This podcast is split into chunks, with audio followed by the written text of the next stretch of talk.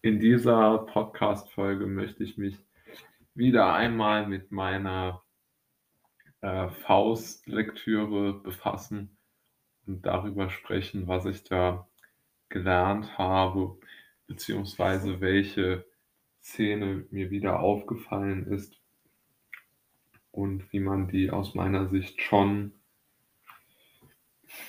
ja vielleicht äh, langfristig interpretieren kann. Und ich habe selbst dafür eine gewisse Distanz gebraucht zu dem Buch, um das noch einmal mir klar zu machen. Und dann ist es mir aber jetzt noch einmal deutlich geworden. Ich lese vielleicht die Passage, die ich so interessant finde, gleich einmal vor und dann äh, möchte ich das vielleicht einmal ins Verhältnis setzen zu dem, was ich immer so zur Faust-Thematik gedacht habe und wie sich das vielleicht jetzt etwas verändert hat. In jedem Kleide werde ich wohl die Pein des engen Erdenlebens führen.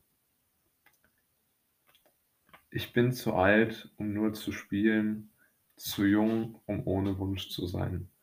Was kann die Welt mir wohl gewähren? Entbehren sollst du, sollst entbehren. Das ist der ewige Gesang, der jedem an die Ohren klingt, den unser ganzes Leben lang uns heißer jede Stunde singt.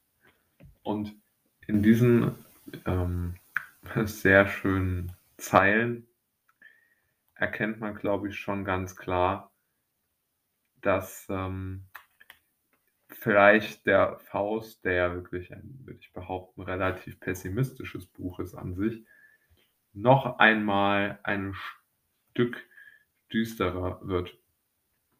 Denn ich habe mir sofort, als ich mir das Buch vorgenommen hatte, vor Jahr, vor anderthalb Jahren ungefähr, die Stelle markiert, ich bin zu alt, um nur zu spielen, zu jung, um ohne Wunsch zu sein. Ist ja auch ein tolles Zitat und zeigt ja wirklich die Paradoxie des Erwachsenwerdens, des Älterwerdens etc.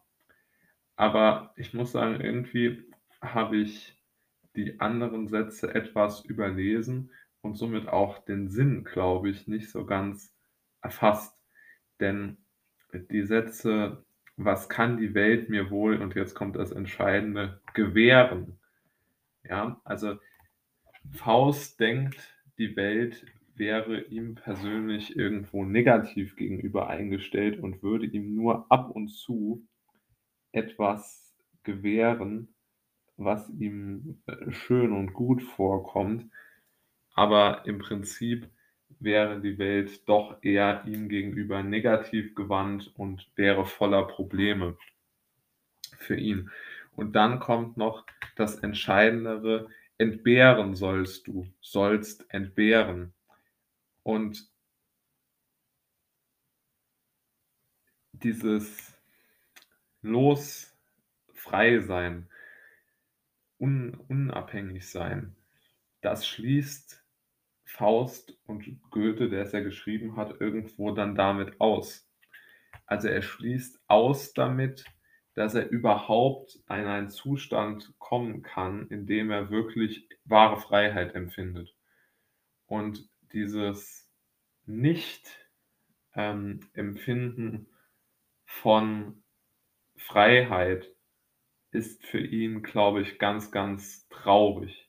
Also er hat so eine Art riesiges äh, äh Problem, ähm, Bewusstsein dafür, was heißt riesiges Problembewusstsein? Es ist ihm einfach klar, dass es ein riesiges Problem gibt damit, dass er nicht äh, so wirklich frei sein kann, und zwar jemals.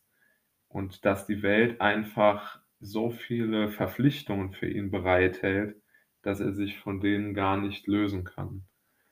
Und der ewige Gesang, der jedem an die Ohren klingt. Also ewiger Gesang. Ich glaube, er meint damit vielleicht auch dieses, dieses Einschleifende, das immer wieder wiederholt wird, wie schrecklich alles ist und wie sehr alles den Bach runtergeht. Und genau das, äh, oder wie, wie, wie, wie schnell alles den Bach runtergeht, wenn man nicht mehr macht, was von einem verlangt wird. Und aber, um das Ganze vielleicht etwas zu konkretisieren, was ich sehr interessant finde. Eigentlich bedeutet das ja, dass Faust weiß, dass Mephisto ihm nicht helfen kann, dass er weiß, dass, dass Mephisto nicht über die Macht verfügt, überhaupt ihn von diesen ja, Ungerechtigkeiten, Verpflichtungen, wie man es auch immer nennen will, des Lebens zu befreien. Dass er weiß, dass er keine Chance hat, frei zu werden. Und trotzdem geht er ja dann ein paar Seiten später den Pakt ein.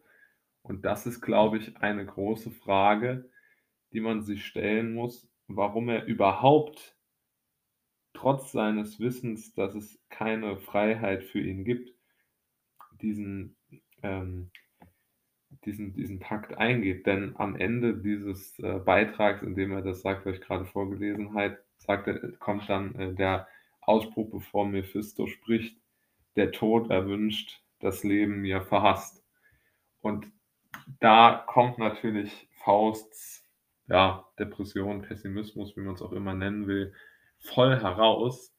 Aber die Frage ist, wenn er weiß, warum er, oder wenn er weiß, dass ihn niemand befreien kann von dieser Last, warum verbündet er sich dann mit Mephisto?